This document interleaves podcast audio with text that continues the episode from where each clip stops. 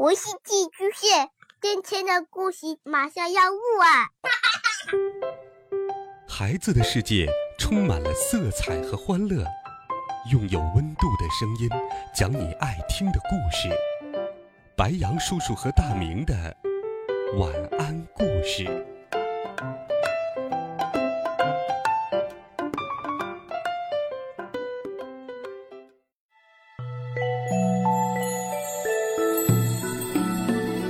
小朋友们、同学们，大家好！又到了白羊叔叔给你讲故事的时间了。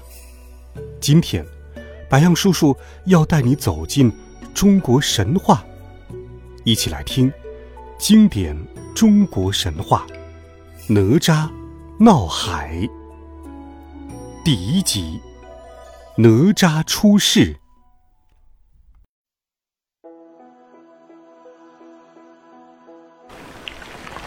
东海之滨，一座半岛嵌入其中。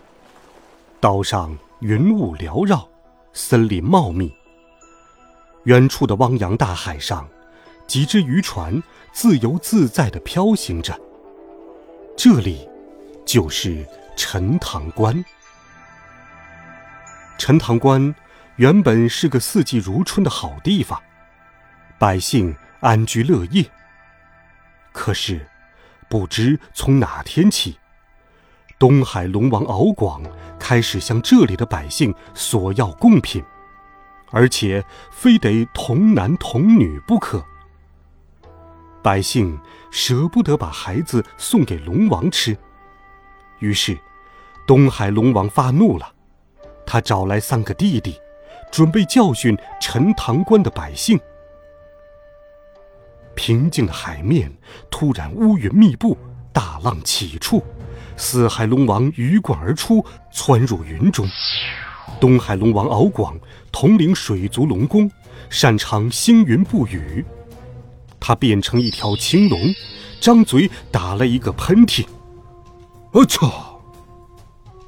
顷刻间，电闪雷鸣，波涛汹涌，渔船被大浪卷得上下颠簸。不一会儿，就淹没在了大海之中。南海龙王敖钦控制降火，他变成了一条火龙，朝大地喷吐出红色的烈焰，青山绿地瞬间化为一片火海，熊熊烈火席卷而来，惊恐的动物们四散奔逃。西海龙王敖润。操纵风源，掌管天气变化，他变成了一条黑龙，俯冲而下，身子一扭，打着旋儿，滚卷而来。敖润所到之处，火势更旺，动物们被赶入了大海之中，成了龙王的贡品。北海龙王敖顺掌管霜雪冰雹，他变成了一条白龙，身子一抖，立刻狂风呼啸。大雪纷飞，陈塘关瞬间变成了白茫茫的冰雪世界。遭此大难，总兵李靖急得寝食不安。偏偏这个时候，家将来报，吞吞吐吐的说：“老爷，夫人，夫人生了，生了，不知是个什么东西。”李靖眉头紧锁。心中有种不祥的预感。他来到夫人的房中，只见一个莲花形的彩球放射出奇异的光芒。怀胎三年零六个月，竟生下这么个东西，恐怕不是个好兆头。说着，李靖抽出了配身宝剑，向那个彩球砍去。只听“叮”的一声。彩球竟自行裂开了，莲花瓣儿层层展开。不一会儿，就看见一个头挽双髻、光着身子的小人儿蜷在了花托上，睡得正香。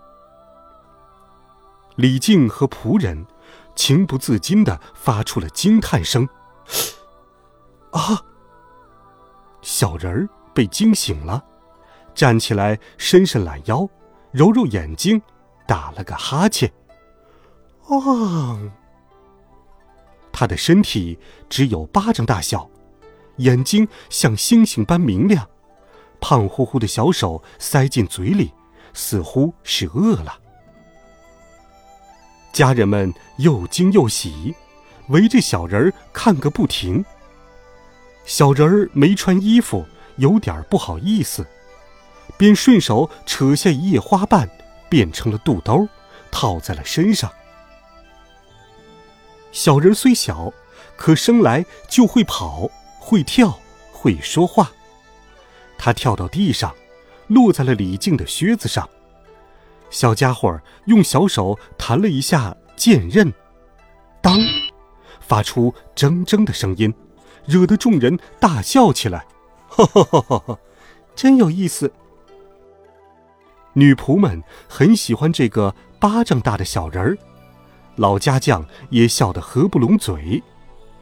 小人儿跑来跑去，趁大家不注意，爬出门槛躲了起来。众人出来四处张望，却找不到他了。就在这时，远处空中。金光一闪，只见一个仙人骑着仙鹤从天而降，原来是太乙真人，向李靖贺喜来了。二人寒暄起来。李靖四处看看，无奈地对太乙真人说：“哎，不知这小东西跑到哪儿去了。”太乙真人笑着，把手伸向旁边的铜鼎。哦，到这儿来！小人儿竟从鼎里爬了出来。小家伙一点也不认生，跳到了太乙真人的手上。太乙真人盯着小人儿左看右看，满心欢喜，走到李靖面前，微笑着说：“你看，他不是在这儿吗？我给他起个名字，就叫……”哪吒吧！李靖赶忙道谢，趁机请求说：“感谢仙人，请仙人收我儿哪吒为徒吧。”太乙真人微笑着说：“嗯，我不过是个爱打抱不平、好开玩笑的老头罢了。既然你有意，那我就收下这个徒弟了。”太乙真人手一扬，一粒闪着金光的莲子径直落入了哪吒口中。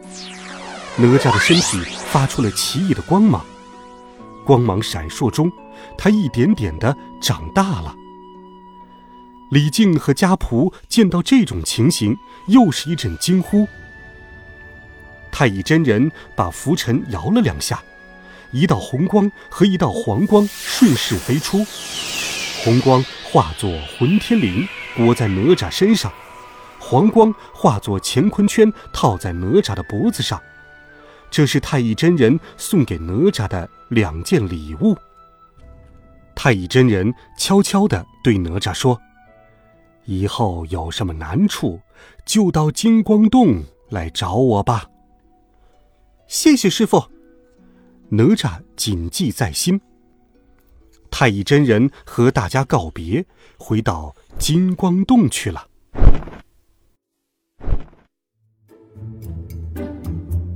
哪吒十分调皮，不愿意整天闷在家里，一有空，他就骑着梅花鹿往外面跑。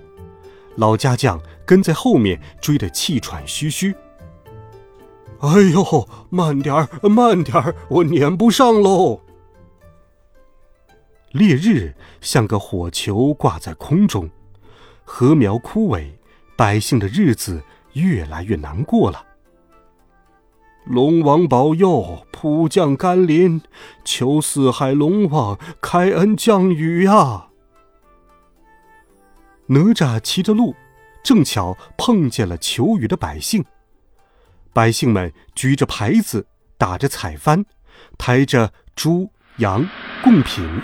敲锣打鼓的到龙王庙祈雨，贡品飘飘摇摇的沉进了大海，等候在那里的乌龟、扁鱼立即把它们驮走了。驼运队伍一眼望不到头。他们穿过阴森的海底森林，越过珊瑚花园和豪华富丽的牌楼宫门，海底寒光一片，一座巍峨的宫殿出现了。这就是东海龙王的宫殿——水晶宫。托运队伍游进宫门，夜叉大声催促：“快点儿，快点儿！”他边说边顺手拿起一个苹果，大口吃了起来。东海龙王敖广靠在龙椅上休息，听见嘈杂声，忙问发生了什么事。龟丞相指着猪羊供果，笑着回答说：“天地大旱。”老百姓求大王星云不雨，这儿是他们送来的贡品呢。龙王看着牲畜瓜果，大发脾气：“哼，谁稀罕这些猪羊果品？要他们送童男童女来，否则地狱不下。巡海夜叉，快去催讨。”是。巡海夜叉领命而去。这个时候，哪吒骑着梅花鹿，越过山川峡谷，来到了东海边。他收起法宝，站在岸边的岩石上，极目远眺。只见大海碧波荡漾，好一片汪洋。哪吒从鹿背上跳了下来，准备在这里洗个澡。两个小孩见哪吒来了，高兴的围过来，吵着要骑梅花鹿。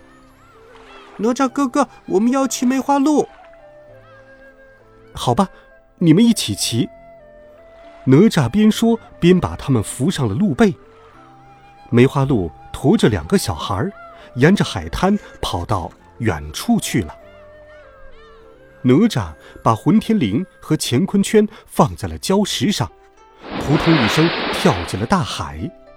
他自由自在地游着，五彩缤纷的小鱼跟在他后面追逐嬉戏。可是，哪吒哪里知道，看似平静的海面下已经暗流汹涌。好了，孩子们，这一集《哪吒闹海》的故事，白杨叔叔就给你讲到这里。温暖讲述，为爱发声。如果你还有喜欢的中国神话故事，也可以留言告诉白杨叔叔。我们明天见，晚安，好梦。